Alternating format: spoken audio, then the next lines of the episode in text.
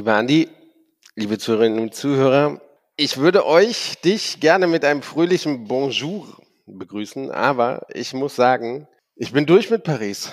Ich bin durch mit Frankreich. Na, sagen wir mal mit Paris. Ich habe das Spiel zu Ende gespielt. Ich werde es nicht mehr anfassen. Nee, ich lasse es jetzt einfach sein. Ich, ich brauche es nicht mehr. Tut mir leid, Paris. Au revoir, sag ich. Ah, bonjour, Monsieur. Ce n'est pas possible comme ça. Also wirklich, mein Lieber. Ich begrüße dich auch. Du wolltest mir nicht wirklich erzählen, was passiert ist. Ähm, du warst am Wochenende in Paris. Du hast es so grob umrissen. Ich habe gesagt, Spaß dir für den Vorspann auf. Aber ich begrüße auch alle Hörerinnen und Hörer recht herzlich hier aus dem wunderbaren sonnigen Hamburg. Du warst im sonnigen Paris. Und ich war im sonnigen Paris und es ist, grenzt an ein Wunder, dass ich auch, wieder hierhin zurückgekommen bin, nach Frankfurt. Ja, was soll ich sagen? Äh, geplant war ein äh, schönes Wochenende, Freitag, Samstag, Sonntag in Paris und prinzipiell hat auch alles schön angefangen. Das Wetter hat mitgespielt. Aber ich, ich denke wirklich, Paris hat sich einfach gegen die Welt gewandt und saugt einfach das Geld aus deinen Taschen raus, sobald du, sobald du dort ankommst. Und das tun sie zum Teil mit legalen Mitteln. Ne? Wenn ich einfach nur an die, an die Hotelpreise in Paris denke, es ist ungeheuerlich, was, was du da für, für ein, na, sagen wir im Durchschnitt zu Berlin doch ein relativ kleines Zimmer bezahlen muss. Frühstück müssen wir nicht drüber reden, ne? Croissants, die den ganzen Tisch voll krümmeln, machen das Frühstückserlebnis jetzt auch nicht irgendwie besser. Baguette mit ein bisschen, bisschen Marmelade und Butter. Ich muss dich jetzt mal unterbrechen. Jetzt äh, lass doch mal die Croissants und die Baguettes irgendwie aus dem Spiel. Für das, was dir passiert ist, kannst du denen ja wohl echt keinen Strick draus drehen. Ne? Also Nein, die haben einfach, die haben es einfach geschafft, über Jahre, Jahrzehnte, Jahrhunderte, wirklich eine schöne Stadt dahin zu bauen. Ne? Aber ich denke, das ist ein, ein Plan. Das war ein Plan von Anfang an. Ein sehr perfider Plan. Wir bauen einfach eine sehr, sehr schöne Stadt. Wir begrüßen dann alle Touristen dieser Welt, nehmen viel zu viel Geld für unsere Hotelzimmer, nehmen viel zu viel Geld für unser Essen. Und dann, dann wissen die Leute ja, dass sie auch noch die, die Touristen mit Bargeld dahin kommen. Und weißt du was? Dann beklauen die die einfach in der U-Bahn, kennen die nix nutzen die einfach aus, dass so eine U-Bahn einfach mal voll ist. An der Hauptstrecke, Garde East, Opera zum Beispiel, ne, wird man einfach beklaut. Weil der hat ja noch Geld, der ist ja Tourist, der, der kann sich ja Paris leisten. Der bezahlt ja einen Betrag hier für sein, für sein Zimmer in Paris und das krümelige Frühstück. Nee, und dann wirst du einfach nochmal im Cloud. Mit allen Kreditkarten. Und das geben die ja nicht mal zurück. Also du denkst ja, na, nimmt das Bargeld, schmeißt den Rest weg, damit könnt ihr dann eh nichts anfangen. Nö, die versuchen einfach noch weiter lustig von deiner Kreditkarte abzuheben. Als ob ihnen das Bargeld nicht reicht. Das wenige Geld, was übrig geblieben ist, was, was nicht in Hotelzimmer und, und die Anreise und in das Essen ging, das nehmen sie dir halt auch noch. Ach Sven, ach Sven. Ja, ich musste, so ich musste, so es tut mir wirklich sehr leid, aber ich musste so lachen über dieses Klischee, als du mir am Wochenende geschrieben hast, dass, dass dir in der, in der U-Bahn von Paris dein Portemonnaie geklaut wurde. Ich habe so das Bild von dir, wie du einfach so das Portemonnaie in die äußere Jackentasche gesteckt hast und dich gefreut hast, dass du in Paris bist, gerade schön Croissants und Baguettes zum Frühstück. Und schön zur Oper fahren, ein bisschen rumlaufen, in die Sonne irgendwie auf dem Pelz scheinen lassen. Ja, ich ich habe einfach nur auf meine goldene Rolex acht gegeben, die ich aber ja, ja, ja, genau. Und dann, dann schwuppdiwupp war das Portemonnaie weg. Also Sven, willkommen in Paris. Du hast alle Klischees mitgemacht. Du standst wahrscheinlich vom Eiffelturm, hast Bilder gemacht und da, da kann doch so ein Portemonnaie-Diebstahl eigentlich gar nicht fehlen. Ne? Das sage ich ja, es gehört dazu und deswegen ist es ein langfristiger Plan der Pariser. Mhm. So sehe ich das. Also mir machst du Paris damit nicht madig. Es ist zwar nicht Hamburg. Ich, ich bin durch. Ich bin durch mit der Stadt. Ich, ich noch lange nicht. Die Stadt ist zwar nicht Hamburg, aber es ist trotzdem eine wunderschöne Stadt, in der man wunderbar Croissants und Baguette essen kann. Ne? Und wenn man sein Portemonnaie richtig verstaut, auch in der U-Bahn nicht beklaut wird. Sorry. Ich, ich sag auch noch, ne, hier muss er aufpassen, hier sind viele Leute und man hört so üble Sachen über die U-Bahn in Paris.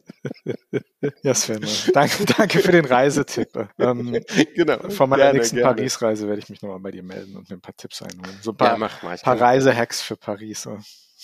Kann ich dir gerne geben. Ja, sehr schön. Also, willkommen zurück. Bienvenue à Paris. Ja, was soll ich sagen? Ne? Ich musste tatsächlich lachen, aber es tat mir dann noch leid, als du mir geschrieben hast, dass du nur noch 4,50 Euro für das Wochenende hast. Ich bin ja erstaunt, dass du wieder in Frankfurt bist. Siehst du? Siehst du?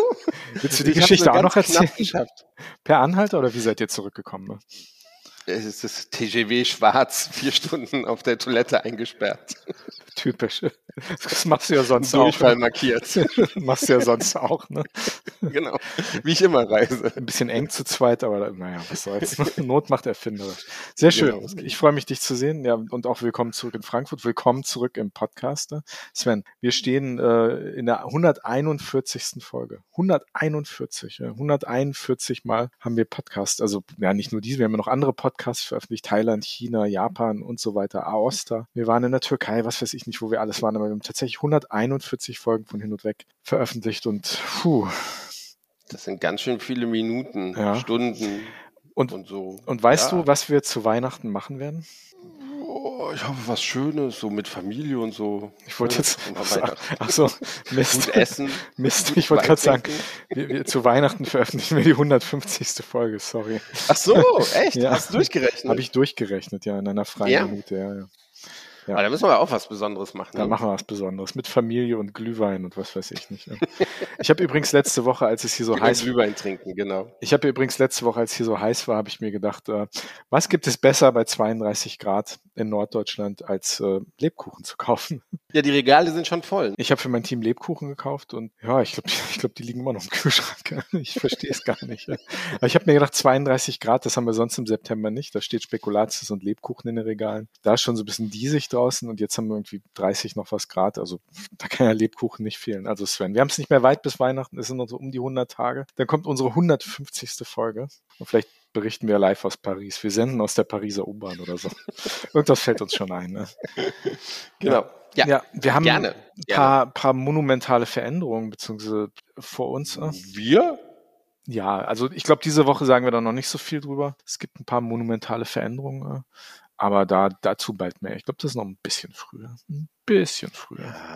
Ja. Ja, mach mal, mach mal so Häppchen. Ja, mach mal next, bei der nächsten Folge. Genau, so Salamischeibenmäßig. Ne? Spannen wir genau, unsere Hörerinnen und Hörer ein bisschen auf die Folter und enttäuschen sie dann grandios mit dem, was da kommt.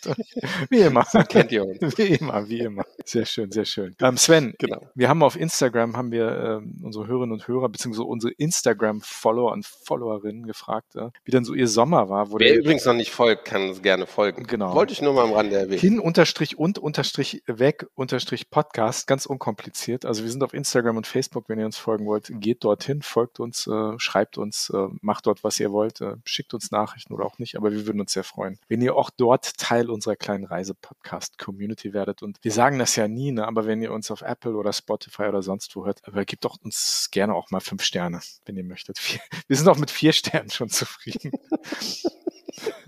nee, nee, nee, wir nehmen die fünf. Wir, wir nehmen, die, fünf, fünf, ganz genau. Wir, wir nehmen, die fünf. wir nehmen die fünf.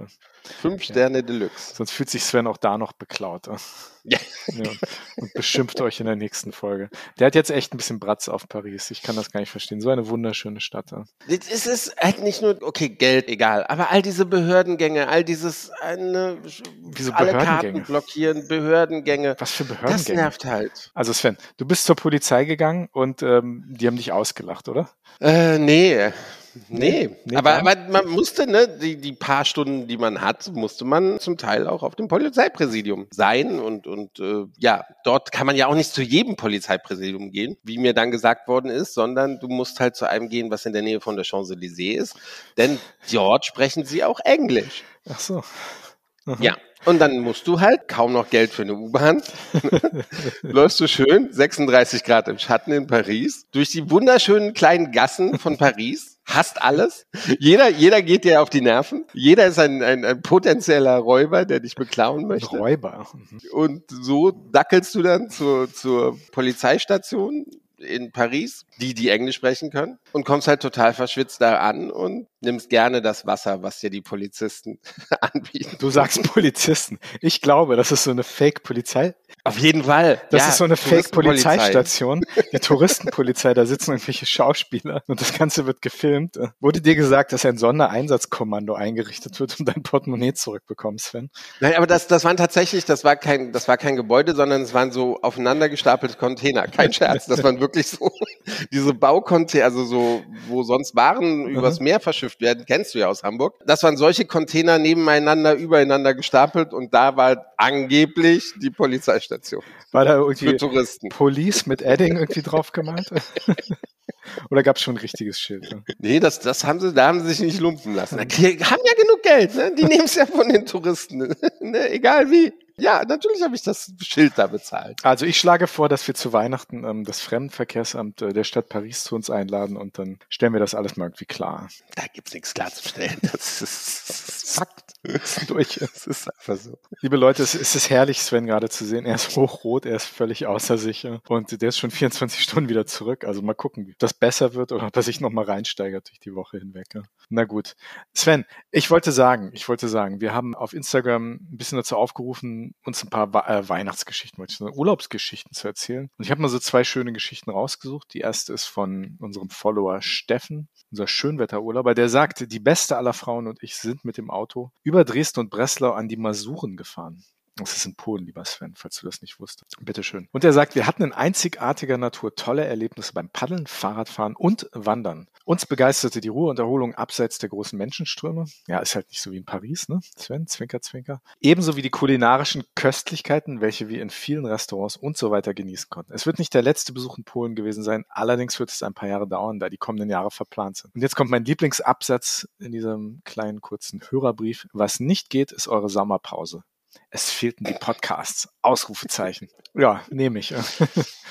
nee. Ja, ja, ja, ja. Also Polen absolut, ja, natürlich vollkommen unterschätzt als Destination, als Reisedestination. Meinte ja damals auch André Schack, mhm. der, der ehemalige Deutschlandchef, äh, der ja auch gesagt hat, da ist er sehr gerne, da macht er sehr gerne Urlaub. Ist nicht ganz so überlaufen wie wahrscheinlich auf der deutschen Seite. Also ja, mit der Sommerpause ja, ja aber so, sowas wie in Paris, das stresst mich. Da brauche ich auch mal ein paar Tage Ruhe. Sven. Ich hoffe, er kann das nachvollziehen. Sven, Sven, Sven. Jetzt reicht's aber hier. Also, und dann hat uns eine weitere Hörerin geschrieben und sagt, Sommerurlaub, den Sommer überlasse ich gerne den Kolleginnen und Kollegen, die während der Ferien müssen. Wahrscheinlich meinst du wegen den Kindern. Mhm. Der Sommerferien. Dafür gab es eine sehr entschleunigende Donaukreuzfahrt im späten Frühling und einen kurzen Wochenendtrip nach Wien. Und sie sagte, mein ökologischer Fußabdruck 2023 ist also jetzt schon eine Katastrophe. Da wollte ich dich mal fragen. Wie, ich, ich, also ich finde eine Kreuzfahrt auf der Donau und ein Wochenendtrip nach Wien und der ökologische Fußabdruck ist irgendwie schon ruiniert. Ich weiß nicht, ich weiß nicht. Ja, es, es gibt ja gerade, wird diskutiert, dieses Reiseshaming, ne? Mhm. Also, dass man sich wirklich rechtfertigen muss, dass man überhaupt reist. Hm. Man muss ja nicht immer fliegen, sondern es ist einfach irgendwie ne, unterwegs sein hm. oder, oder mit dem Auto fahren. Und hm. dass man sich dafür schämt, finde ich schon hm. eine Tendenz, die ich natürlich nicht gutheißen kann und hm. die ich nicht, nicht gut finde. Und hm. Finde ich schon ein bisschen bedenklich. Also da müsste man auch irgendwie dagegen arbeiten, denn es gibt ja auch anders. Das zeigen ja verschiedene Reiseveranstalter, dass man auch nachhaltig reisen kann. Ich habe heute äh, gelesen, dass die Swiss wohl plant, dass alle Flüge der Kurzstrecke jetzt nur noch mit dem CO2-Kompensation stattfinden werden. Also man ist es automatisch im Reisepreis enthalten. Und das ist schon mal ein mutiger Schritt. Ist meines Erachtens so einer der ersten Airlines, die, die das machen. Finde ich sehr mutig. Hm. Richtiger Ansatz, definitiv. Ich dachte, du sagst jetzt, äh, die Swiss äh, verlegt alle Flüge irgendwie auf die Schiene oder so. Nein, aber also ich, ich finde nicht, dass man sich aufgrund von einer Donaukreuzfahrt und einer Reise nach Wien irgendwie rechtfertigen muss, dass, dass man gereist ist oder dass man ein paar Tage sich, sich äh, ausspannen wollte. Also ich finde die, die Richtung, die, die gefällt mir nicht, in die das geht, dass nee. man sich dafür rechtfertigen muss, schämen muss, ja. finde ich nicht gut. Also, liebe Manuela, du hast uns geschrieben und sagst, äh, dass dein ökologischer Fußabdruck jetzt schon eine Katastrophe sei. Ich glaube, wir lassen das durchgehen. Ich glaube, keiner muss sich entschuldigen, auch Sven nicht für seine Wochenendreise nach Paris. Die war teuer genug. Entschuldigung. Nee. Ich, ich warte auf die Entschuldigung von Paris. Erst dann. Die ist bestimmt schon in der Post, mein Lieber. Bestimmt schon unterwegs. Vom Bürgermeister persönlich unterschrieben. Aber jetzt mal Scherz beiseite. Ähm, das Thema ökologischer Fußabdruck ist ja auch unter anderem unser heutiges Thema. Wir haben einen sehr, sehr interessanten Gast, der es sich und äh, seiner Organisation zur Aufgabe gemacht hat, ja, Reiseunternehmen darin zu beraten, wie man ökologischer, nachhaltiger im weitesten Sinne reisen kann. Und ja, den haben wir ja schon eine Weile irgendwie im, im Visier und ja, jetzt haben wir es irgendwie hingekriegt, den nochmal einzuladen. Sven, spannende Folge, oder? Ja, ich freue mich sehr. Spannendes Thema auch gerade. Und ja, ich bin gespannt, was, was er da zu sagen hat und wie er das Reisen sieht vor diesem Hintergrund, den wir auch gerade haben. Wir werden ihn gleich mal fragen. Mhm. Zu Gast heute ist Marco Giraldo, der Geschäftsführer und Gesellschafter ja, des vielleicht bekanntesten Zertifizierungsunternehmens äh, in der Touristik. Ja, herzlich willkommen, Marco Giraldo von Tourcert. Hin und weg. Der Reisepodcast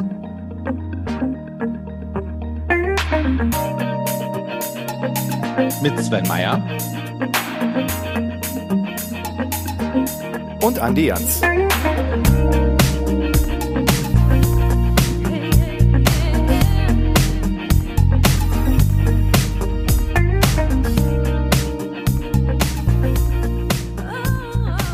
Lieber Marco, wie schön dich endlich mal bei uns zu haben. Wir haben, ich, ich, wir haben viel von dir gehört, wir haben viel von dir gelesen, von dir und Toursert natürlich. Und jetzt haben wir dich hier zu Gast. Wie schön ist das? Herzlich willkommen. Vielen Dank für die Einladung und auch ich freue mich, hier zu sein. Ja, auch von mir ein herzliches Willkommen. Und Sven, du steigst ein in die PR-freie Zone. Genau, die PR-freie Zone auch für dich natürlich. Die ersten drei Fragen. Mal ganz ehrlich. Nervt dich das Thema Nachhaltigkeit nicht manchmal auch? Beziehungsweise der, der Zeigefinger, der erhobene Zeigefinger, mit dem es manchmal dann doch irgendwie thematisiert wird? Absolut. Zeigefinger ist nie gut. Ich glaube, äh, da wurde in der Vergangenheit auch sehr viel falsch gemacht, mit Angstszenarien zu arbeiten. Äh, wir fahren es ja eh an die Wand, die Welt geht unter, alles ist vorbei. Ich glaube, damit schaffen wir gar nicht die Motivation oder die Lust zur Veränderung. Somit alles, was mit Zeigefinger äh, passiert, ist meiner Meinung nach nicht gut. Und ähm, man ist gut beraten, sich andere Argumente zu suchen, um die Menschen zu überzeugen, dass Nachhaltigkeit vielleicht doch die richtige Lösung sein könnte oder ein, richtiger Ansatz. Hm. Sehr gute Antwort. Zweite Frage von mir, ein bisschen, ein bisschen einfacher gestrickt die Frage. Mal ganz ehrlich, Biofleisch oder so ein vegan durchprozessiertes Kunstessen, also so ein veganes Ersatzessen. Wie sieht's bei dir aus? Ähm, ich bin weder Vegetarier noch Veganer. Ähm, ich achte auf gute Qualität, auf gutes Essen, darf ruhig vielfältig sein, darf gerne vom Biobauern sein. Ähm, und äh, ausgewogen sein. Ich glaube, alles, was in Maßen konsumiert äh, wird, ist okay. Und dann darf es auch Fleisch sein und gerne äh, vom Biobauern. Ich glaube, auch da nervt mich die Diskussion, die zu einseitig geführt wird. Also als ob ähm, äh, wir jetzt kein vernünftiges Fleisch mehr essen dürften. Ja, ich weiß, in einem größeren Kontext ist es schwierig, aber ein Fleisch ist doch ähm, immer noch was Feines. Hm. Ich, so ein bisschen der Hintergrund der Frage ist, ich, äh, dass ich manchmal im Supermarktregal stehe und mir das Ganze, die veganen Ersatzprodukte angucke, die ja auch teilweise sehr durchprozessiert aussehen und, und für mich gar nicht so gesund. Also ich frage mich immer, wie, wie, wie, wie, was ist das für ein Zeug? So Essen, was ich selbst nicht ganz verstehe. Aber gut, ich wollte es mal in den Raum stellen. Ne? Ich glaube, dafür gibt es auch eine Zielgruppe, ähm, Andi, und das ist dann in Ordnung. Mich persönlich spricht es jetzt noch nicht so sehr an. Ähm, mal schauen, wie sich das weiterentwickelt. Stand heute ähm, achte ich einfach e-, lieber auf eine ausgewogene Ernährung und dazu gehört dann in meinem, in meiner äh, Realität auch Fleisch. Gut. Sehr gut. Ja. Das habe ich gerade sehr gut gesagt. Ich meinte das jetzt nicht, also die, die Antwort war sehr gut. Ich meinte das nicht so. Das Fleisch auf jeden Fall gehört. Sorry. Genau. Wir sind Freunde ab jetzt. Yes. So war das nicht gemeint. Die letzte Frage. Was machen die Klimakleber richtig und was falsch? Also ich glaube, äh, die das Thema oder ähm, das Anliegen ist uns ja allen klar und äh, die wenigsten von uns werden sagen, das äh, geht gar nicht, das ist total falsch und das Klima zu retten, das macht gar keinen Sinn. Ich glaube, die Form des Protestes ähm, geht nicht immer auf und schafft in vielerlei Hinsicht äh, Gegenwehr aus dem eigenen Lager, weil es die Leute einfach tierisch nervt. Das immer wieder irgendwie bei der Extremen. Alles, was extrem ist, zu einseitig, zu dogmatisch, kann meiner Meinung nach nicht funktionieren. Ich weiß natürlich, dass die großen Revolutionen immer sehr extrem waren und sehr klar in ihrer Linie. Ich bin mir aber nicht sicher, auch wieder um Momentum zu bekommen, um Zuspruch aus einem Großteil der Gesellschaft zu bekommen, ob, ähm, ob die Klebestrategie die richtige ist. Ich lasse mich eines Besseren überzeugen, aber ich bin mir da nicht ganz sicher, ob die Rechnung aufgeht. Ich, ich wurde noch nie von den, ich war noch nie behelligt worden von den Klimaklebern. Ich habe nie irgendwie im Stau gestanden wegen denen. Die gibt's hier einfach weniger in Frankfurt oder ich weiß nicht, ob es hier überhaupt gibt. Ich habe auch kein Auto, vielleicht liegt's daran. Aber wir nennen es extrem, wenn ich mal zehn Minuten später zur Arbeit komme oder zehn Minuten später irgendwo hin, wo ich hin will.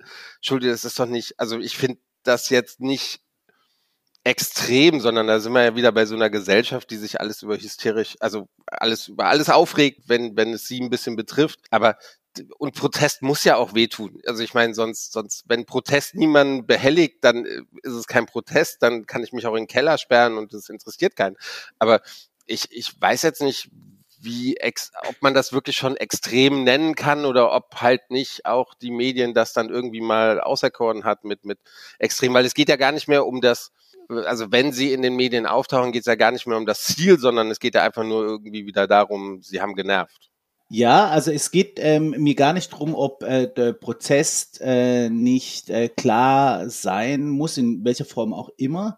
Ich glaube aber, die Frage war ja eine andere. Ähm, um Menschen hinter mich zu kriegen, die, ähm, die den Druck auch auf die Politik äh, weitergeben, Momentum, Bewegung zu bekommen, ähm, brauche ich ja eine Form des Protestes, der sich möglichst viele anschließen können. Ja, und äh, es ist nun mal so, dass äh, wenn die Form des Protestes die, äh, die Klebestrategie ist, dann werden da viel, einige nicht mitmachen, weil es irgendwie, sie haben Angst davor, was passiert, das tut es weh, wie auch immer. Und dann bleiben es einige wenige, die dann leider als ähm, Extreme bezeichnet werden. Ob das jetzt extrem ist oder nicht, ich meine, es gibt andere, andere Dinge, die man wahrscheinlich extrem nennen könnte. Nur die Frage hatte ich so verstanden, wenn ich möglichst viele Menschen hinter mich bringen möchte und sie einladen möchte, für eine bessere Welt zu kämpfen, für eine bessere Zukunft, dann brauche ich doch wahrscheinlich eine Form des Protestes, der ich mich ohne weiteres anschließen kann und nicht nur, wenn ich mich auch festklebe. Das meinte ich, also ich möchte da nicht falsch verstanden werden. Ich glaube, die großen Veränderungen kamen immer in, äh, in der Form, dass man sich organisiert hat und eben für diese neue Vision oder Idee gekämpft hat. Aber ähm, ja, wie kriege ich Momentum, wie kriege ich möglichst viele ähm, in die richtige Richtung und wie kriege ich möglichst viele dazu, aufzustehen und dafür zu kämpfen, ja. Sehr gut, ja. Du hast die drei Fragen souverän beantwortet. Nichts anderes haben wir erwartet. man merkt, man hat es ja mit einem echten Profi zu tun. Erzähl uns doch mal, also ich, ich bin ehrlich, ich habe mich äh, zur Vorbereitung auf dieses Gespräch eine kleine Recherche betrieben und ich habe. Das macht er sonst nie. Ich mache das wirklich, ich bin ehrlich, ich mache das wirklich ganz selten. Ich mache es wirklich ganz selten. Aber äh, immer wenn ich über euch was lese, ist es halt sehr, sehr positiv. Ne? Wirklich sehr, sehr positiv. Und ich habe wirklich mal bei Google eingegeben, Kritik an, an Tourcert und es kam einfach nix. Es kam immer, mhm. weil, selbst wenn man mhm. euch was, was Negatives googelt, ist es, man findet nichts über euch. Mhm. Erzähl mal von deiner blütenweißen Weste und vielleicht auch von der Entstehungsgeschichte von, von Tourcert. Würde mich interessieren. Ja, es, äh, vielen Dank für die Recherche. Das habe ich mir gleich notiert. Das werde ich natürlich weitergeben. Ja, also ganz so äh, einfach ist unsere Arbeit nicht. Ja, wir sprechen ja oder wir wir arbeiten ja in einem Themenfeld, das entweder missverstanden wird oder zu abstrakt oder zu akademisch oder zu schwierig oder nicht für heute, lieber erst morgen und hallo, wir haben eine Krise, wir können uns doch jetzt nicht darum kümmern. Äh, so, das ist unsere Realität und wir kommen einen langen Weg. Wir wurden ja 2009 gegründet. Ähm, und es war ja eine Zeit, da haben die Leute dich irgendwie müde angeschaut, wenn du über CSR gesprochen hast, so. Man hat es eher für eine Abkürzung von einem Soft, von einer Software oder irgendwas gehalten. So diese unternehmerische Verantwortung und Nachhaltigkeit, das war noch gar nicht so präsent. Und das waren auch echt schwierige Zeiten. Man musste viel erklären und viel überzeugen und viel darstellen und die Zusammenhänge klar machen. Ja, und heute sind wir in der Zeit, da brauchst du Nachhaltigkeit eigentlich nicht mehr erklären und warum es Sinn macht, sich nachhaltig aufzustellen und viel mehr. Ähm, es ist unglaublich die Nachfrage, die wir erfahren. Weltweit Unternehmen und Destinationen, die sagen, hey Toursert, helft uns mal zeigt uns mal irgendwie einen Weg, eine Stoßrichtung, gibt uns mal einen Handlungsrahmen, um uns nachhaltig aufzustellen. Wir sind überfordert, was uns Google oder sonst eine Suchmaschine so anbietet, wenn wir eingeben nachhaltiger Tourismus. Ja, da kannst du dich ja wirklich äh, drin verlieren. Und ja, es ist schön zu hören, dass keine negative Kritik besteht. Vielleicht gibt's in der Nachhaltigkeitsdebatte eine Kritik an Nachhaltigkeit und an den Ansätzen äh, und so weiter und so fort. Wir geben uns sehr viel Mühe. Ähm, vor allem ist es uns wichtig, die Menschen und die Unternehmen zu verstehen. Nachhaltigkeit kann ja nicht irgendwo übergestülpt werden. Das muss Sinn machen, auch in der Unternehmung und in der Destination. Und deswegen legen wir sehr viel Wert darauf und investieren auch sehr viel Zeit äh, darin, zu verstehen, wie der Hase läuft. Also wie ticken, wie tickt die Destination, wie tickt das Unternehmen, was für Menschen sind da an Bord, welche Wissenslücken bestehen, was gibt es vielleicht schon in dieser Wortwolke der Nachhaltigkeit und wie können wir eigentlich jetzt unterstützen? Wir erfinden das Rad nicht neu. Es gibt immer schon sehr viel Gutes.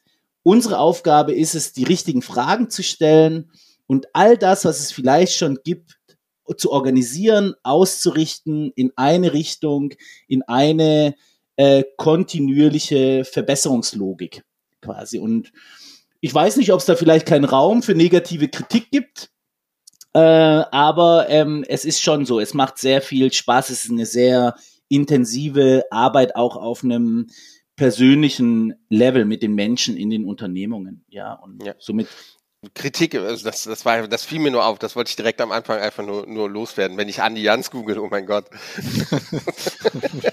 Ganz andere Geschichte. Ganz andere Geschichte. Das ist ein eigener Podcast, ähm, um die Überschriften davor zu lesen. Aber wie, wie, wie kamst du auf die Idee? Also 2009 wurde Tourset gegründet. Wie kamst du auf die Idee? Warum dachtest du, dass das muss man jetzt haben? Was hast du vorher gemacht? Also vorab, ich habe Tourset nicht gegründet. Ähm, ich bin dazugekommen 2014. Ähm, meine Zeit davor habe ich im Hotelbusiness verbracht. Ich habe ähm, Hotel- und Gastronomiemanagement studiert, habe dann lange für Hilton gearbeitet im Vertrieb, habe Hotels eröffnet in Deutschland, war dann äh, Vertriebsdirektor äh, am Ende für zwölf Hotels, 1000 Zimmer ungefähr. Ähm, war dann Reisen, war immer sehr viel Reisen, aber diese eine Reise hat mich doch äh, sehr, sehr berührt. Auf Costa Rica war ich, äh, in Costa Rica surfen, äh, habe dort die Pura Vida kennengelernt, viele interessante Menschen, bin zurückgekommen und habe dann für mich festgestellt, ich brauche einen Richtungswechsel. Und das ist tatsächlich so der Moment, Einstieg in Toursert, ähm, 2014 war das, und 2015 dann im Rahmen einer Restrukturierung dann als Gesellschafter und ähm, Geschäftsführer. Tourset hat aber immer schon irgendetwas mit meiner Familie zu tun gehabt. Ähm, meine Eltern sind ähm, immer schon Entwicklungs in der Entwicklungshilfe tätig äh, gewesen. Ich bin in einem sehr äh, sozial- und umweltbewussten Haushalt aufgewachsen. Ich habe eine Zeit meiner Kindheit auf Kuba verbracht ähm, Periode Especial, also Zusammenfall der Sowjetunion, ähm, habe dort eben ähm, Kuba lieben gelernt äh, mit all den Vor- und Nachteilen. Ähm, und bin eben in so einem Haushalt aufgewachsen, Umwelt, Sozialverantwortung, aus dieser Logik der Entwicklungshilfe hin zum unternehmerischen, Umwelt, Nachhaltigkeitsmanagement, Projekte der Entwicklungszusammenarbeit und aus einem dieser Projekte entsteht dann 2009 ungefähr ein Kriterienkatalog, der dann letztendlich zur Gründung von Toursert führte. Ähm, und das war noch lange vor meiner Zeit. Ich fand lange Zeit, das, was meine Eltern machten, ähm, hat mich gar nicht angesprochen. Bis eben zu dieser besagten Reise, wo ich dachte, Mensch, das macht so viel Sinn und ähm, ich brauche, ich muss da irgendwie reinkommen. Ich, ich gehe jetzt meinen Weg ähm, und, und trete quasi in die Fußstapfen meiner Eltern. Genau. Was, was ist denn da in Costa Rica passiert? Was hat dich so berührt oder, oder, oder in, in dir losge, losgetreten, dass du zurückgekommen bist und gesagt hast, da, da muss es ja noch mehr geben, als ja. irgendwie in ja. Anführungsstrichen ähm, sich um Hotelzimmer und, und Vertriebskanäle zu kümmern. Ne? Mm. Also ich hing richtig in den Seilen. Das war so eine Zeit nach so einem Pre-Opening. Äh, es lief alles gut, mal wieder irgendwie Rekorde ähm, äh, äh, verzeichnet es war alles gut, ne? Nur in so einem Surfcamp, ich weiß nicht, ob ich schon mal so etwas erlebt habe, da gibt's wenig, ähm, wenig äh, Privatsphäre. Man ist immer in der Gruppe als Camp und man sitzt jeden Abend zusammen und wenn man jeden Abend zusammensitzt, ist auch irgendwann mal jeder dran, seine Geschichte zu erzählen. So, hey Marco, was machst du eigentlich? So. Und äh, so als Vertriebler habe ich da meine Geschichte präsentiert, äh, wie einstudiert. Mh, hm, so und dachte aber für mich danach irgendwie so im Stillen, das kann es eigentlich nicht gewesen sein, ja. Also hat alles Spaß gemacht, super Team, klasse Arbeitgeber und so weiter und so fort, aber irgendwas fehlt. Und äh, das war, ähm, ich habe dann lange überlegt, was ist denn das, das, was fehlt, ja. Und ähm, ich glaube, ich habe diese Frage nie wirklich beantwortet. Ich wusste nur, dass ich irgendwie einen anderen Weg äh, gehen muss. Und äh, Pura Vida, alle, die schon mal in Costa Rica waren, das Recht auf ein gutes Leben, Pura Vida als Lebenseinstellung, ähm, äh, runterzukommen, sich wieder zu connecten, so irgendwie nicht, nicht die ganze Zeit am Rennen und am Hecheln. Ähm, ich glaube, das hat mich auch nochmal dazu gebracht, so ein paar grundlegende Fragen für mich zu klären und zu gucken, okay, also du bist ja nur eine Zeit X da und dann bist du weg. Und was willst du eigentlich in der Zeit machen? Also welche Spuren willst du eigentlich hinterlassen? Und ähm, da bin ich jetzt froh, dass ich damals mutig genug war, äh, einen tollen Job mit allem drum und dran dann tatsächlich doch zu verlassen, äh, um was anderes zu suchen. Wollte gerade fragen, also das ist ja wirklich bedarf schon eines eines gewissen Mutes. Wie lange hat dieser Prozess gedauert? Dann als vom dem Tag am Lagerfeuer bis hin zu, ich, ey, ganz ehrlich, Hilton, ihr, das war alles cool und nett, aber ich mache jetzt mal komplett was anderes. Und weiß ja auch gar nicht zu der Zeit, wie du auch gesagt hast, da war Nachhaltigkeit eigentlich noch nicht so das große, es, es fing ja. an, aber es war jetzt nicht das große Thema, wo man dachte, damit kann ich auch Geld verdienen oder, oder das interessiert gerade viele Leute und, und damit ja. kann ich die Welt verbessern, in Anführungszeichen ich glaube, sowas ist, wird ja früher schon irgendwie angelegt, so ja, als Kind, wenn man in so einem Haushalt aufwächst. Vorhin habe ich schon erwähnt, ich fange bis lange Zeit, hat mich das überhaupt nicht angesprochen, so diese Welt der NGOs und was sie da machen. Alles wichtig, aber halt nicht für mich. Ich wollte in der Fünf-Sterne-Luxushotellerie unterwegs sein und, und Sales und Reisen und, und, ähm, und Chaka, ja. Äh, ähm, ich glaube, das kommt, das ist einfach aufgekommen und ich wusste in dem Moment, dass es vielleicht etwas mehr gibt als Profitorientierung und die Rates zu optimieren und, und den Umsatz irgendwie zu verbessern hin ähm, zu etwas, was vielleicht ein bisschen mehr ähm, werteorientiert ist und ein bisschen mehr Herz und wo ich dann wirklich auch eine eigene Spur hinterlassen kann. Ähm, wie gesagt, der Job super, Arbeitgeber klasse, alles gut, ja. Nur eben äh, die Sache, äh, die hat mir nicht ausgereicht reicht und ähm, die habe ich definitiv bei, bei Tourside gefunden. Und äh, also ich glaube ja fest daran, Dinge ergeben sich. Ja, zur selben Zeit war Tourset in der Phase, da hat man so den ersten Schwung, hatte man beraten und zertifiziert. Das waren die, die eh drauf gewartet haben. Im Übrigen sehr viele Mitglieder des Forum Anders Reisen, mit dem wir eine, eine starke ähm, äh, Vergangenheit oder Geschichte auch haben und aktuell auch sehr, sehr eng miteinander arbeiten. Und Tourset kam so das erste Mal in so eine Phase, wo wirklich so was wie Vertrieb und Marketing professionalisiert werden musste. Ja, wir waren ja oft oder lange Zeit in so einer ja, wir sind so wie so ein Projekt und äh, ähm, mal gucken, mal sehen, mal austesten und plötzlich war da doch irgendwie mehr. Das war schon schon eine Firma und mit Kunden und mit Produkten und da musste man was machen. Und irgendwie kam meine, mein Wunsch auf Veränderung zur rechten Zeit. Ja, und genau da konnte ich dann eben eine Lücke füllen und erstmal mein, mein Know-how in Sachen Vertrieb und Marketing mit einbringen ähm, und den weiteren Weg damit gestalten. Wie wurde das denn aufgenommen? Da kommst du jetzt rein, hast diese Transformationsphase hinter dir, bist aber vielleicht doch noch in den Augen äh, der anderen bei Tourcert äh, ne, der Hotelmensch, mhm. der jetzt irgendwie reinkommt ja. und sein, sein, sein Business Knowledge irgendwie mitbringt. Äh, war das ganz reibungslos oder? Nein, überhaupt nicht. Immer schwierig, überhaupt ja. nicht. Es war für beide Seiten, glaube ich, so eine Gewöhnungssache. Äh, äh, ja, also ich kam ja aus dieser Business Travel, Corporate Contract, alles musste irgendwie geordnet und äh, das war, das war so nicht. Ja, also äh, und ja auch eine ganz andere Dimension, äh, Budget, Marketing, also was für ein Marketingbudget hatte ich da zum Einstieg, ja, also ähm, ich glaube, das war auf allen Seiten eine, ein kleines Abenteuer, aber ich glaube, ich konnte schon so durch mein Mindset auch in diese Corporate, aus dieser Corporate-Welt vieles Gutes bringen, ja, also äh, dass man Kunden hat, dass man die organisieren muss, dass man die segmentieren muss und betreuen soll und letztendlich ähm, das Unternehmen irgendwie äh, vernünftig aufbauen muss mit Strukturen und Prozessen. Ähm, das hätte es wahrscheinlich auch ohne mich gegeben, nur ich konnte es halt dann mit meinem Wissen so mitgestalten und mein, ähm, mein Beitrag ähm, dazu leisten. Meine Eltern waren immer unternehmerisch tätig, auch alle anderen Personen in unserem Umfeld hatten einen unternehmerischen Geist. Also ähm, ich bin da jetzt nicht derjenige, der der Tourset zum Erfolg geführt hat, aber ich glaube, diese äh, diese dieses Corporate Mindset zum richtigen Zeitpunkt gepaart mit einer ordentlichen Portion Nachhaltigkeit und, und ähm, Herz äh, war, glaube ich, schon richtig ähm, für alle.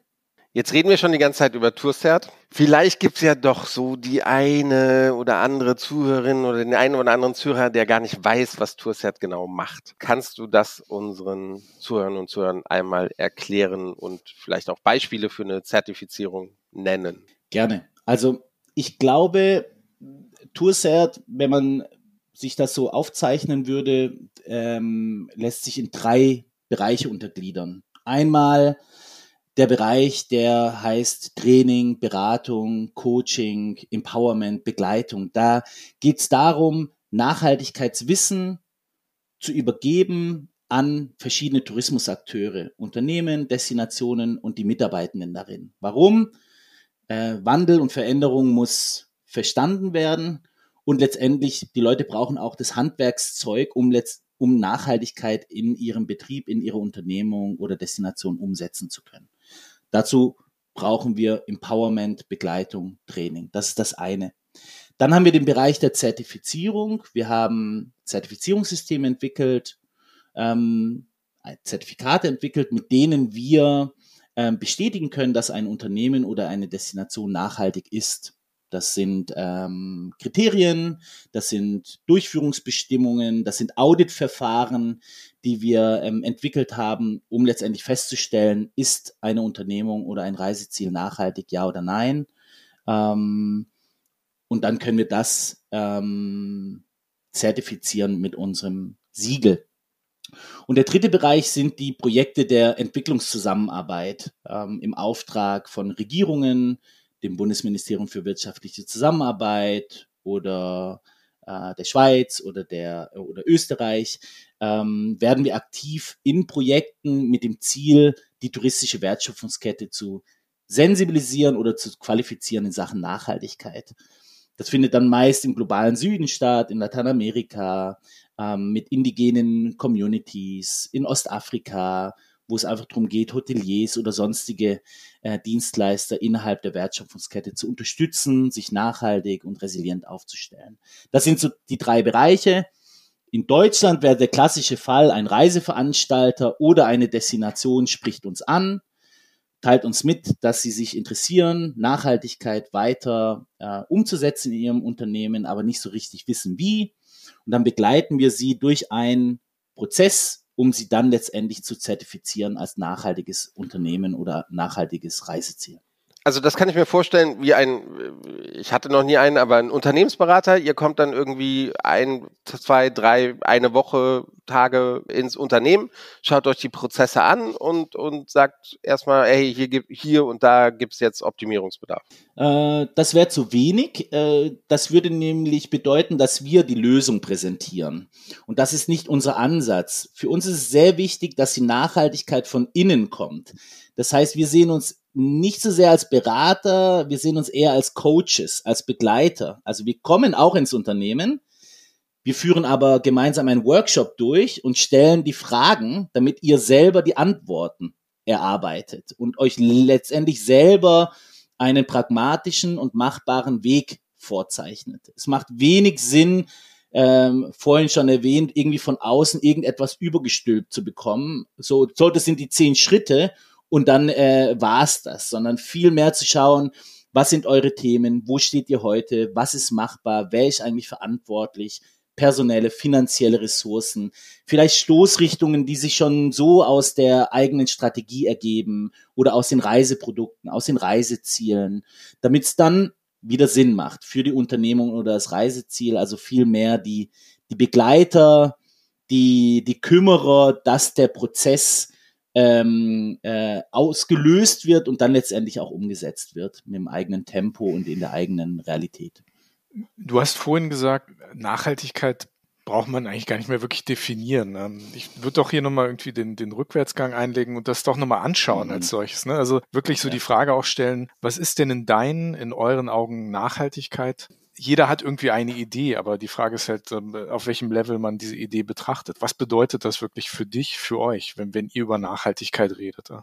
Also ich gebe dir recht, es gibt vielfältige Definitionen. Ähm, ich würde sagen, äh, wir sprechen hier von drei konkurrierenden Dimensionen. Da gibt es die ökologische, die ökonomische und die soziokulturelle Dimension. Ähm, und die Disziplin oder die Herausforderung ist, all diese Dimensionen in ein Gleichgewicht zueinander zu bringen und keine dieser Dimensionen zu Lasten der anderen zu entwickeln. Also nur Umweltschutz, nur ökonomische Impulse, nur äh, soziale Kriterien. Das ist zu einseitig. Ich glaube, die Kunst liegt darin, nachhaltig zu wirtschaften, eine Balance herzustellen, zwischen diesen drei Dimensionen. Und dann kommt vielleicht eine vierte Ebene dazu, die das Management, also Nachhaltigkeitsmanagement, die Tools und Instrumente, um eben das Gleichgewicht ähm, herzustellen. Ja. Und wenn man sich das so vorstellt, als nachhaltig sein, leben, konsumieren, dann geht es eben immer darum, ein Gleichgewicht äh, äh, zu wahren und Ausgleich zu schaffen und zu schauen, dass keine Dimension zu sehr bevorzugt oder vernachlässigt wird, ähm, weil dann eben das ganze Gebilde ins Wackeln kommt. Und das ist für mich eine recht simple und äh, gute äh, Definition, weil sie einfach klar macht, um was es geht.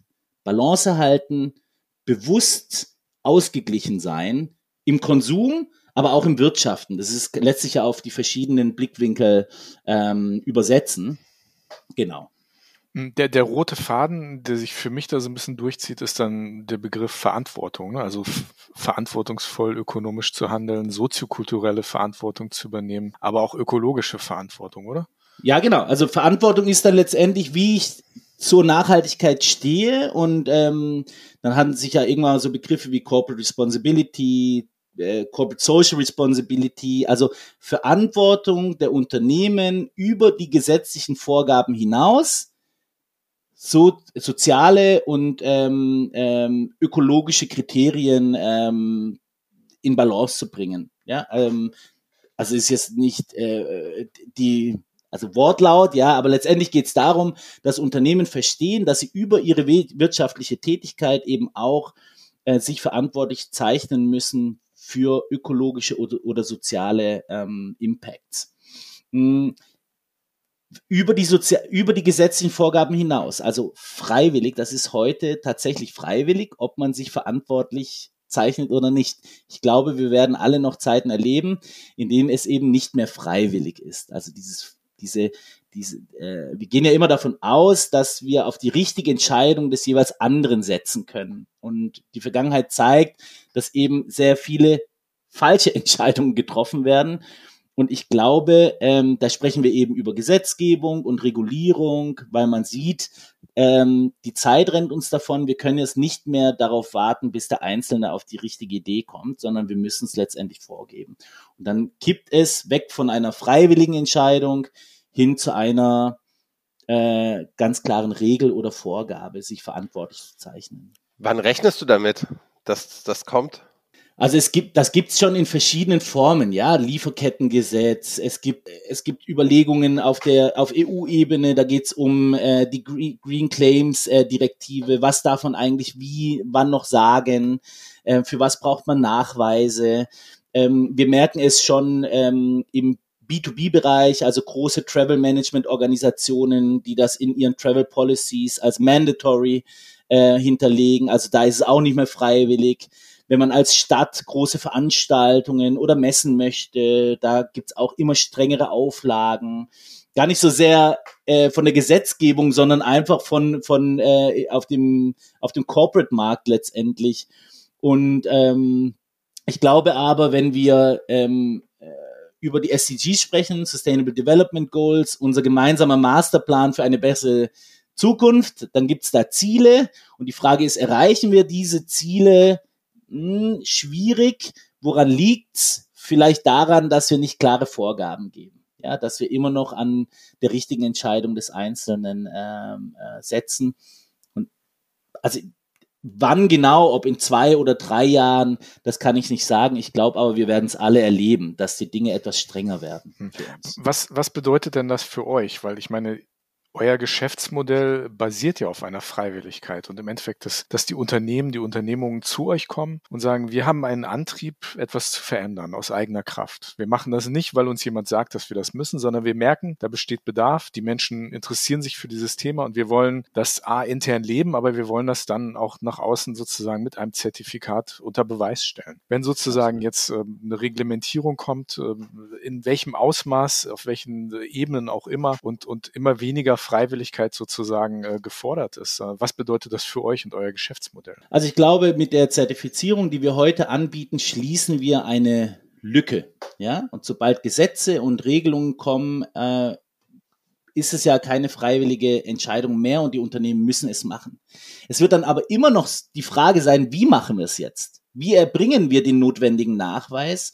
Wie können wir denn wirklich das Unternehmen nachhaltig aufstellen? Und auch dann wird man Beratung, Begleitung, Konsultation benötigen und man wird auch Regelwerke und Kriterien benötigen, um äh, feststellen zu können, wer ist nachhaltig und wer nicht. Ähm, also die Lücke wird ersetzt, ähm, aber die Umsetzung erfordert immer noch äh, Begleitung und Unterstützung seitens Tourset und auch zahlreiche anderen Organisationen, die in dem Feld unterwegs sind. Ihr habt ja mit eurem Nachhaltigkeitsbild relativ klare Vorstellung, was für euch wichtig ist, was euer Nachhaltigkeitsbild ist, was ihr darunter versteht, was für euch Verantwortung ist, auch in dieser Dreifaltigkeit, die du gerade erwähnt hast.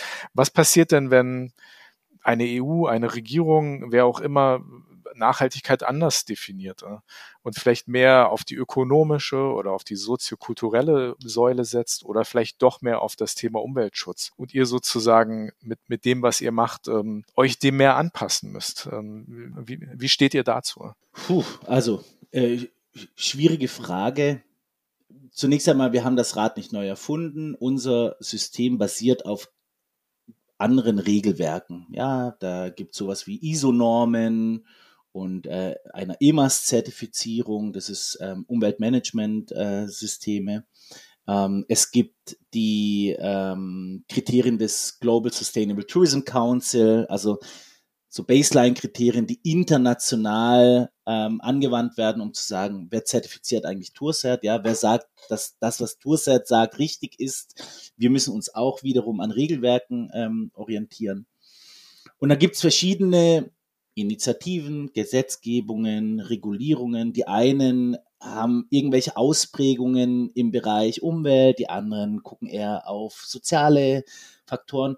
Und äh, das mag ja alles richtig sein. Wir sind aber Tourset und wir machen es so, wie wir es machen. Und wir machen es ähm, holistisch, ähm, sehr umfassend in allen Dimensionen. Ja, und ob du eigentlich hättest weniger machen können, die Frage stellen wir uns nicht. Wir definieren für uns, was ist eigentlich nachhaltiges Wirtschaften und was musst du leisten, um dich nachhaltig aufzustellen. Und ähm, das unterstützen wir, das führen wir in den Unternehmen ein, dazu geben wir Hilfestellung. Und ob irgendjemand mehr oder weniger fordert, ja, das ist natürlich, das steht auf einem anderen Blatt Papier. Da müsste man sich anschauen, vor allem wenn mehr gefordert wird, ja, wie können wir unterstützen, um eben dieses mehr nachzuweisen. Weniger geht immer, ja.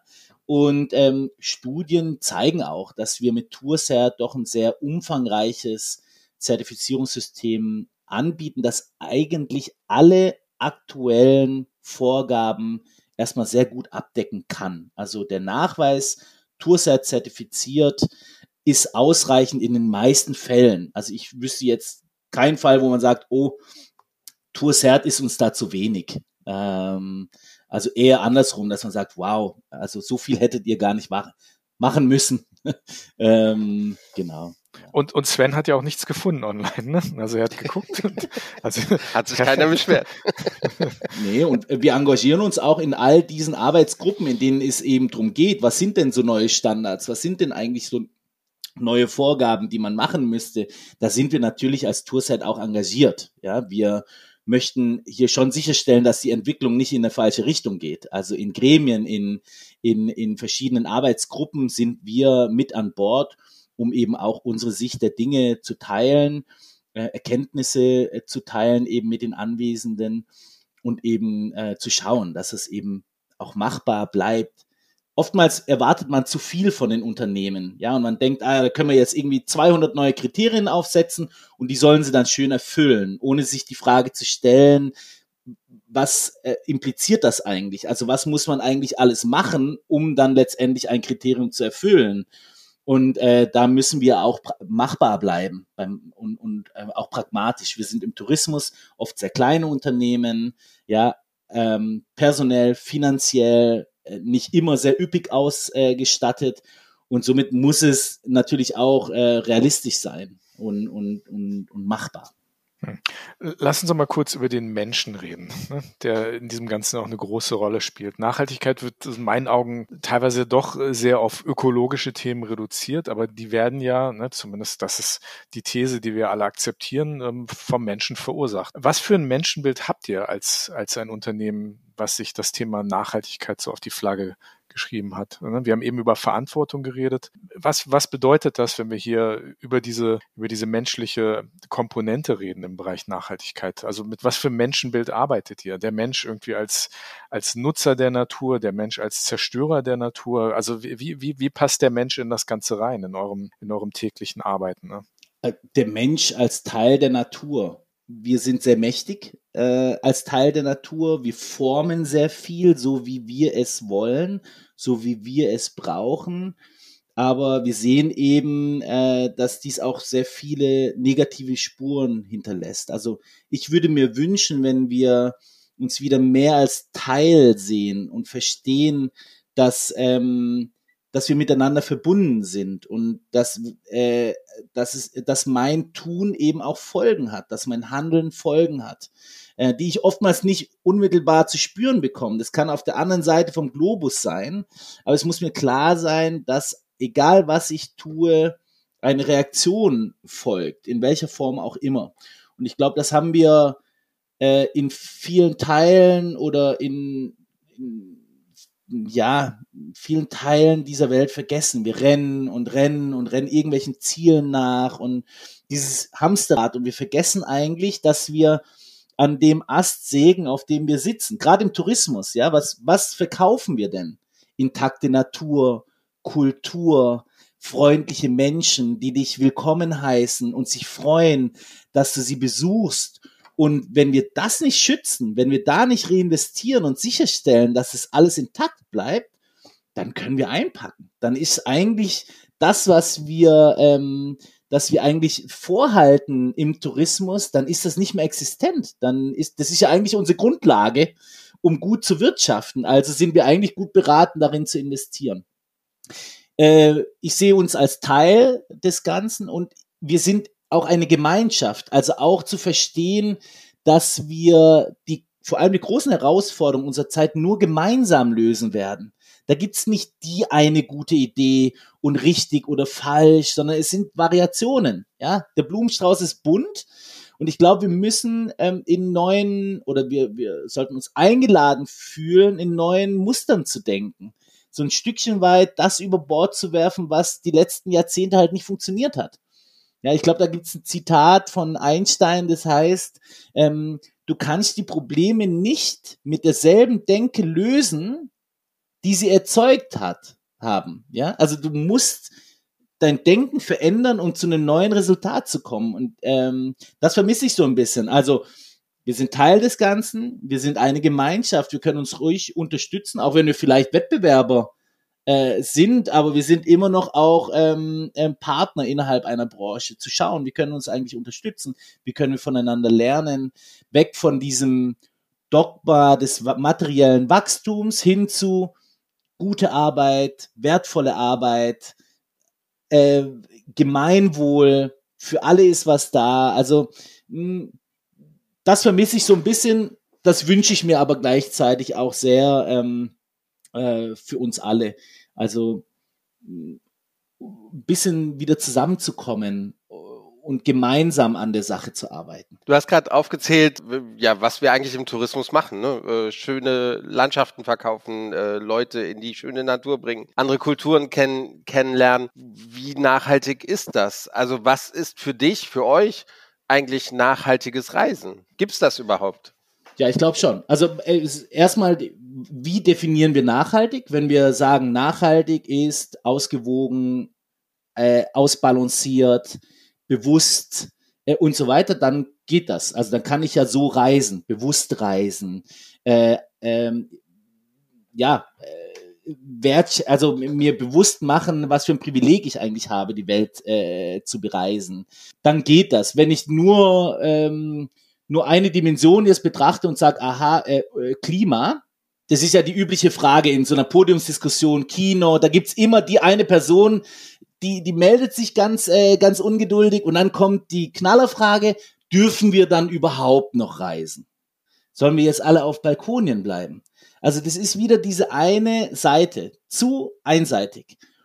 Umweltschutz, ja klar, also wenn wir nicht reisen, schonen wir die Umwelt. An- und Abreise, ähm, äh, sehr hohe Emissionen, wisst ihr selber, ja. Aber was passiert eigentlich sozial oder kulturell?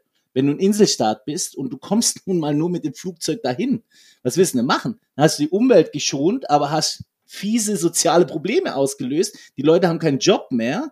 Und all das, was eigentlich mit dem Tourismus finanziert wurde, ob Umwelt, ob Tierschutz oder was auch immer, das, ähm, das endet äh, in dem Moment. Ja, haben wir ja jetzt auch während der Pandemie äh, an vielen Orten dieser Welt gesehen. Also man kann nachhaltig reisen, wenn man nachhaltig als einen als ein als einen Balanceakt sieht, als etwas Bewusstes, den Wunsch, es richtig zu machen, ausgeglichen zu machen und dann kann man reisen, auch eine Fernreise, ja.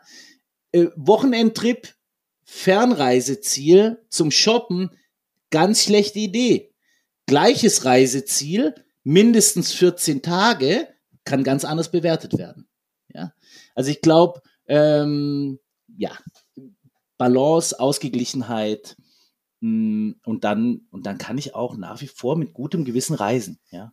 Das Wort Greenwashing, das ist ja sehr populär geworden, ne, sozusagen als, als Nebenspur, die läuft zu den Bemühungen oder zumindest Ansätzen oder Dingen, die wir sehen können, die Unternehmen machen. Da kommt man ja oft dazu, dass, dass, dass Menschen sagen, ja, die machen Greenwashing, die machen das und das. Wo erreichen wir denn diese Grenze zwischen etwas versuchen zu tun und, und vielleicht daran auch scheitern, zumindest im, im, in den Augen der Öffentlichkeit? Also das ist für mich dieser, dieser Begriff Greenwashing ist schon ganz nützlich, ne, wenn wir sehen, dass, dass jeder sozusagen sich gerne so ein grünes Siegel irgendwie draufschreibt oder, oder irgendwie draufstempelt. Auf der anderen Seite äh, der Wunsch, etwas zu machen oder überhaupt etwas anzustoßen, anzutreten. Ab, ab wann wird das Greenwashing in deinen Augen? Oder hältst du diesen Begriff gar nicht, gar nicht für so nützlich? Ja, das würde mich schon interessieren. Ne?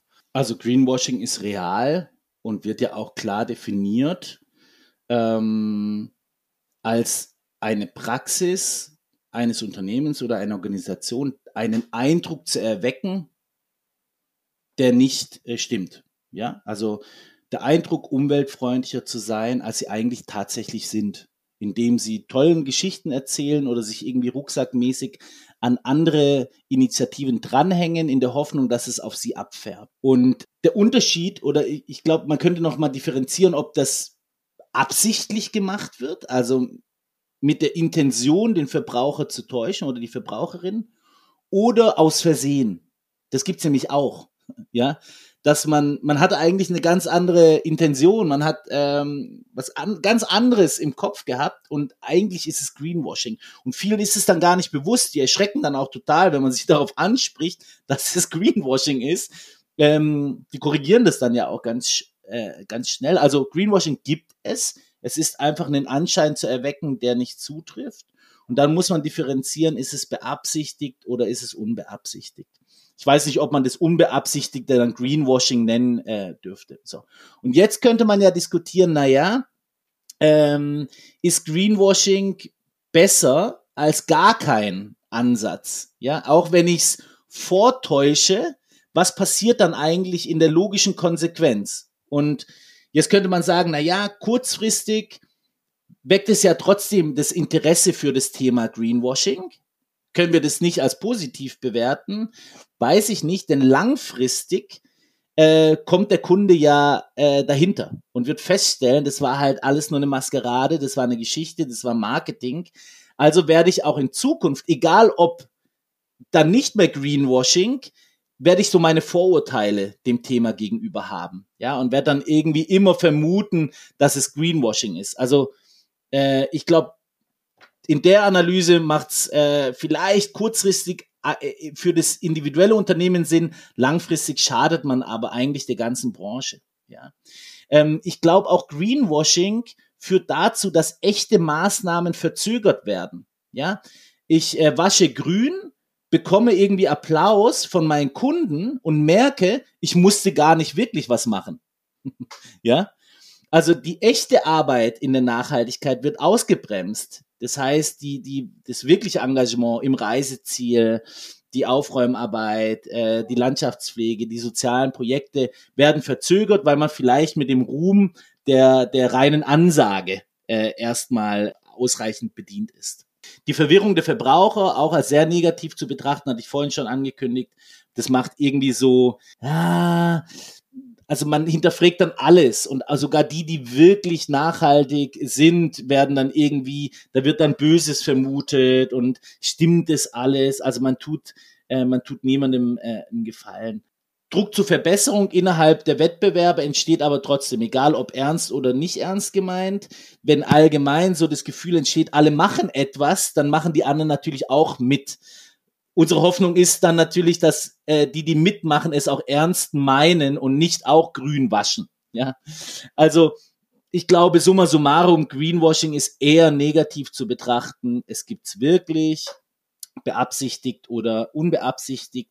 Und auch wenn man versucht, vielleicht den einen oder anderen positiven Punkt sich herzudichten, langfristig ist es immer schädlich, die Unwahrheit zu erzählen. Das war schon immer so. Und es fällt einem irgendwann mal auf die Füße.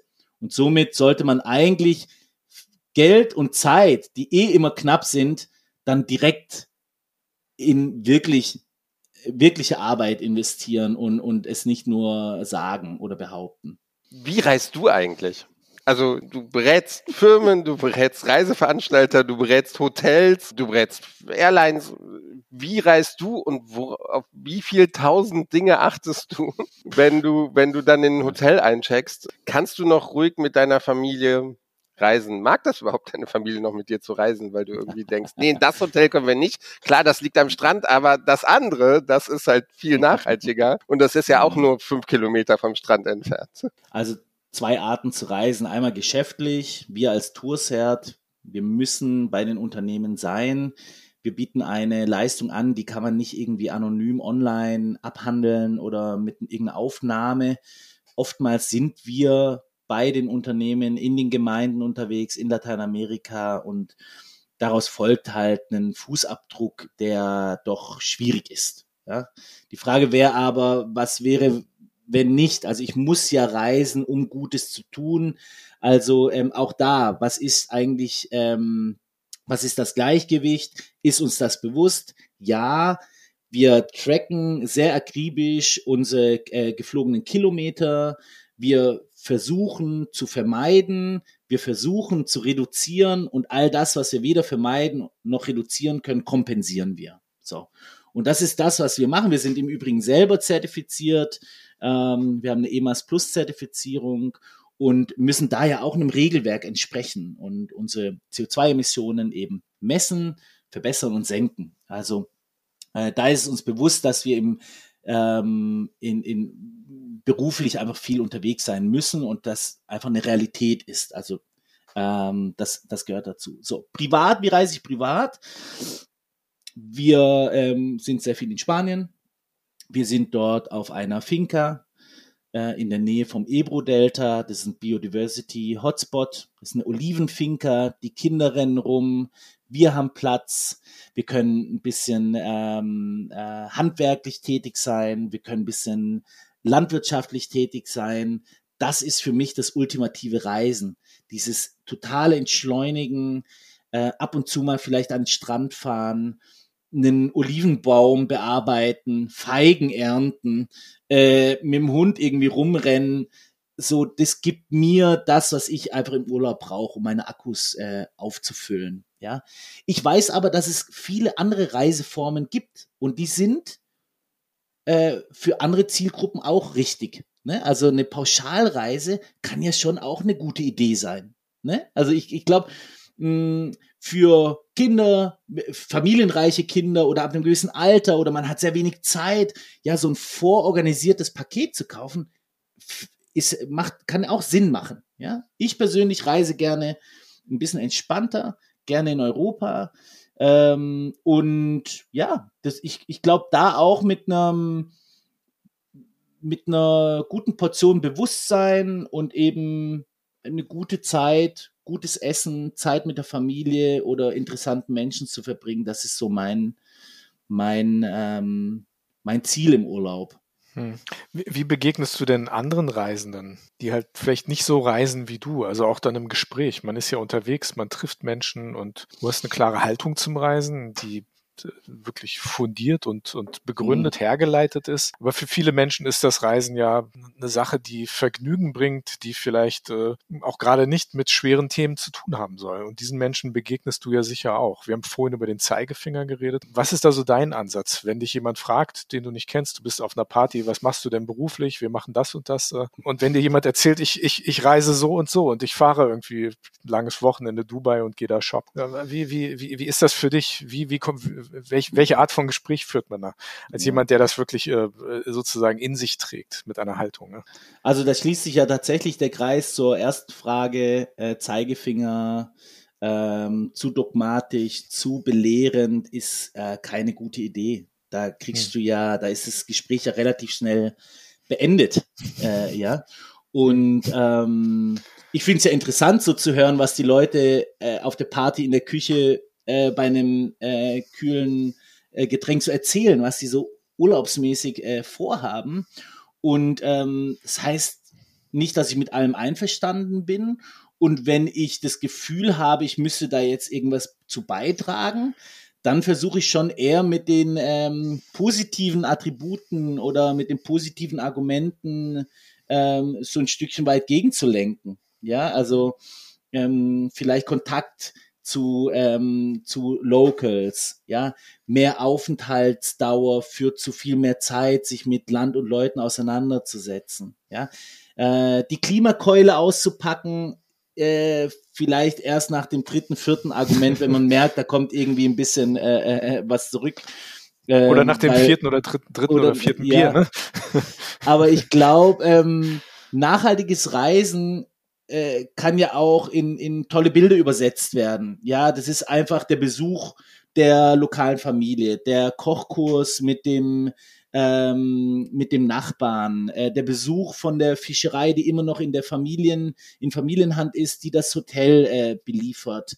Ähm, nochmal mehr Zeit ähm, im Reiseland ermöglicht auch einen tieferen Einblick. Also ich glaube, das sind ja Dinge, die, die versteht ja jeder und die sind ja per se erstmal super. ja, also ich, ähm, und damit schafft man dann so ein Bewusstsein und vielleicht ist die nächste Reise halt immer noch so wie immer, aber die übernächste, ähm, äh, da, da, da kann man vielleicht, da erinnert man sich vielleicht dann ans Gespräch auf der Party und sagt, Mensch, eigentlich, das will ich jetzt auch mal machen nochmal. Ja, also vielleicht reisen wir dieses Jahr nur einmal, aber dafür länger.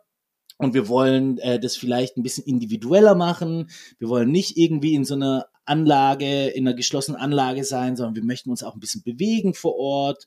Und was kann man eigentlich machen? Und ich lese mich da auch ein bisschen rein. Ich möchte ein bisschen mehr erfahren über Land und Leute. Und zack, schon hat man jemanden überzeugt. Und ähm, ich hoffe dann immer, dass die das dann auch weiter erzählen, dass es gut war ähm, und eben auch andere dann überzeugen, äh, dass nachhaltiges Reisen doch auch einfach was Tolles ist. Hast gehört, Sven, also keine, keine langen Wochenenden in Dubai mehr. ich wollte gerade sagen, unser 24-Stunden-Shopping-Marathon kurz vor Weihnachten in New York im Privatjet. Ich glaube, der fällt aus dieses Jahr. Na gut, äh, na gut. Müssen wir die Weihnachtsgeschenke irgendwie anders besorgen. Kriegen wir hin, kriegen wir hin. Das kriegen wir ganz bestimmt hin. Ja, ich, ich habe noch, noch, bevor wir gleich zum Ende kommen, habe ich aber doch noch ähm, so eine grundsätzliche Frage. Und ähm, du hast vorhin schon schon erwähnt, was passiert, wenn wir nicht reisen. Ich habe immer so ein bisschen diese, diese kontroverse These, die viele Leute nicht hören wollen, dass Massentourismus in den letzten 70, 75, 80 Jahren netto der Welt sehr viel gebracht hat.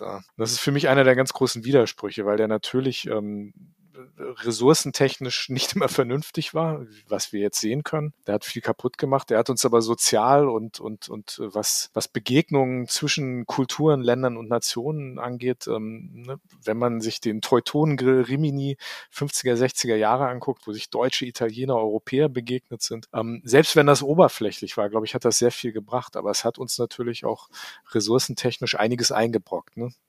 Ich glaube, das ist ziemlich evident. Wie gehst du mit diesem großen Widerspruch um, den ja das Reisen sozusagen hat? Es ist ja per se nicht sonderlich nachhaltig. Wir verbrauchen Ressourcen, wenn wir reisen. Wir versuchen, die zu reduzieren, so wie es geht. Das ist der Anspruch, den ihr auch ganz klar vertritt. Aber dass viele Menschen reisen und sich begegnen auf der Welt, äh, sich Kulturen begegnen, die sich sonst irgendwie nur antagonistisch über Medien sozusagen kennenlernen, da steckt für mich so ein Widerspruch hinter, den, den, den ich nicht ganz umrunden kann. Ne? Wie siehst du das? Ganz leichte also, Frage zum Schluss. Also die Vorstellung, nicht mehr zu reisen, ist, äh, ist schrecklich. Also wir wären so arm, wir wären so disconnected, wir wären so isoliert, es wäre so langweilig. Und ähm, also das ist das eine. Ich glaube, wir müssen uns ähm, ranmachen und innovieren. Wir müssen uns verbessern. Wir müssen einen Weg finden, wie wir Reisen verträglicher machen, nachhaltiger machen, umwelt- und sozialgerechter. Und es ist ein steiniger Weg und der ist schwierig und wir müssen gemeinsam arbeiten, aber nicht reisen ist meiner Meinung nach keine Option. Das gilt im Übrigen für viele Bereiche ähm, unseres äh, gesellschaftlichen Lebens. Wir müssen in vielen Bereichen einfach besser werden, neuer werden, neu denken, neue Angebote schaffen, die es dann möglich machen, auch weiterhin zu reisen. Ja. Aber ich will, ich will da mal reingrätschen, weil das Argument ist ja oft, ne, Massentourismus äh, darf keine Zukunft haben. Und, und da bin ich sehr skeptisch, weil Massentourismus hat in meinen Augen auch viel Positives gebracht. Aber wir haben da einen großen Preis für bezahlt. Also äh, was ist, was ist da der Spagat, den wir hinkriegen müssen? Ne? Also du sagst es, Massentourismus hat viel Wohlstand und viel Gutes gebracht, hat aber auch sehr vieles zerstört. So, und wenn das die Analyse ist, dann müssen wir es verbessern. Weil wir können das ja jetzt nicht nur wegen dem wirtschaftlichen Wohlstand, den er uns gebracht hat, den Schaden in Kauf nehmen. Wenn aber das wissen, Argument, sorry, das Argument ist oft, Massentourismus zu reduzieren und nicht zu verbessern. Ne? Zumindest in meinen Augen. Ich nehme das so wahr, das Argument. Reduzieren, die, nicht die, verbessern. Mm, ja, okay. Also äh, ich weiß nicht, ob es verbessern ist, vielleicht auch einfach umschichten, erneuern, äh, verändern in andere Tourismusformen. Vielleicht gibt es viele Touristen, die heute noch nicht mit einem adäquaten Angebot abgeholt werden. Ich weiß nicht, ob man, äh, ob das ein Oder ist.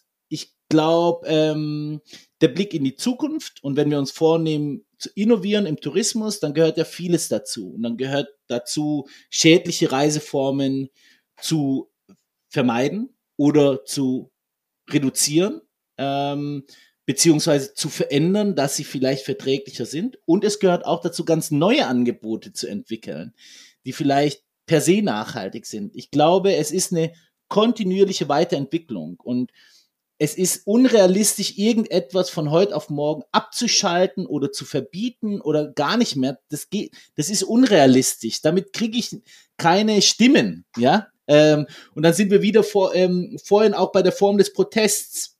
Wir wollen doch eine große Veränderung. Dann müssen wir doch sicherstellen, dass die Menschen verstehen, was zu tun ist und sie müssen ausreichend Optionen bekommen, um das Richtige zu tun. Ja, weil ich kann Ihnen ja nicht die ganze Zeit vorhalten, dass es nicht geht, aber ich biete Ihnen keine Alternative an. Ja, äh, das wird nicht, nicht äh, funktionieren. Also ich glaube, nur reduzieren ist nicht die Lösung. Ich glaube, in der Veränderung liegt die Kraft, im, im Weiterentwickeln, im Neudenken. Lieber Markus, war mir eine Freude, mit dir heute geredet zu haben. Vielleicht war das hier unser, unser Talk am, am Lagerfeuer wie damals bei dir in Costa Rica und vielleicht haben wir den ein oder anderen Zuhörerinnen und Zuhörer ja so ein bisschen, bisschen nachdenklich gemacht, wie man denn reisen sollte wie man sich nachhaltiger präsentieren kann. Fragen, die hier nicht beantwortet werden konnten, ich glaube, da kann man sich gerne an euch wenden. Ich glaube, ihr habt die passenden Antworten äh, parat, beziehungsweise ihr stellt die richtigen Fragen, dass die richtigen Antworten dabei herauskommen und dass man selbst einen Weg findet für sich. Ich fand es super spannend.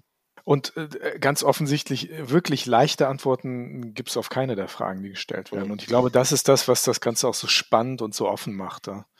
Absolut. Also es, wir brauchen einen pragmatischen Zugang zu dem Thema. Ich bin mir auch sicher, es werden Zuhörer dabei sein, die sagen, oh, da hätte er aber noch mal ein bisschen konsequenter äh, argumentieren müssen, das hätte er äh, total ausschließen müssen.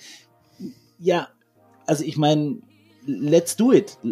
Vom Wissen zum Tun. Und ich glaube, wir brauchen äh, Aktion, wir brauchen Bewegung, Momentum und gerne auch nochmal als Einladung verstehen, etwas zu unternehmen, äh, sich mal näher mit dem Thema auseinanderzusetzen und so ein paar erste Schritte auszutesten, ob das für einen funktioniert oder auch nicht. Ich bin mir sicher, dass es funktioniert und dass es sich gut anfühlt. Also vielen lieben Dank fürs Mitmachen. Ne? Dankeschön. Ne? Danke, vielen Dank. Marco. Danke an euch zwei.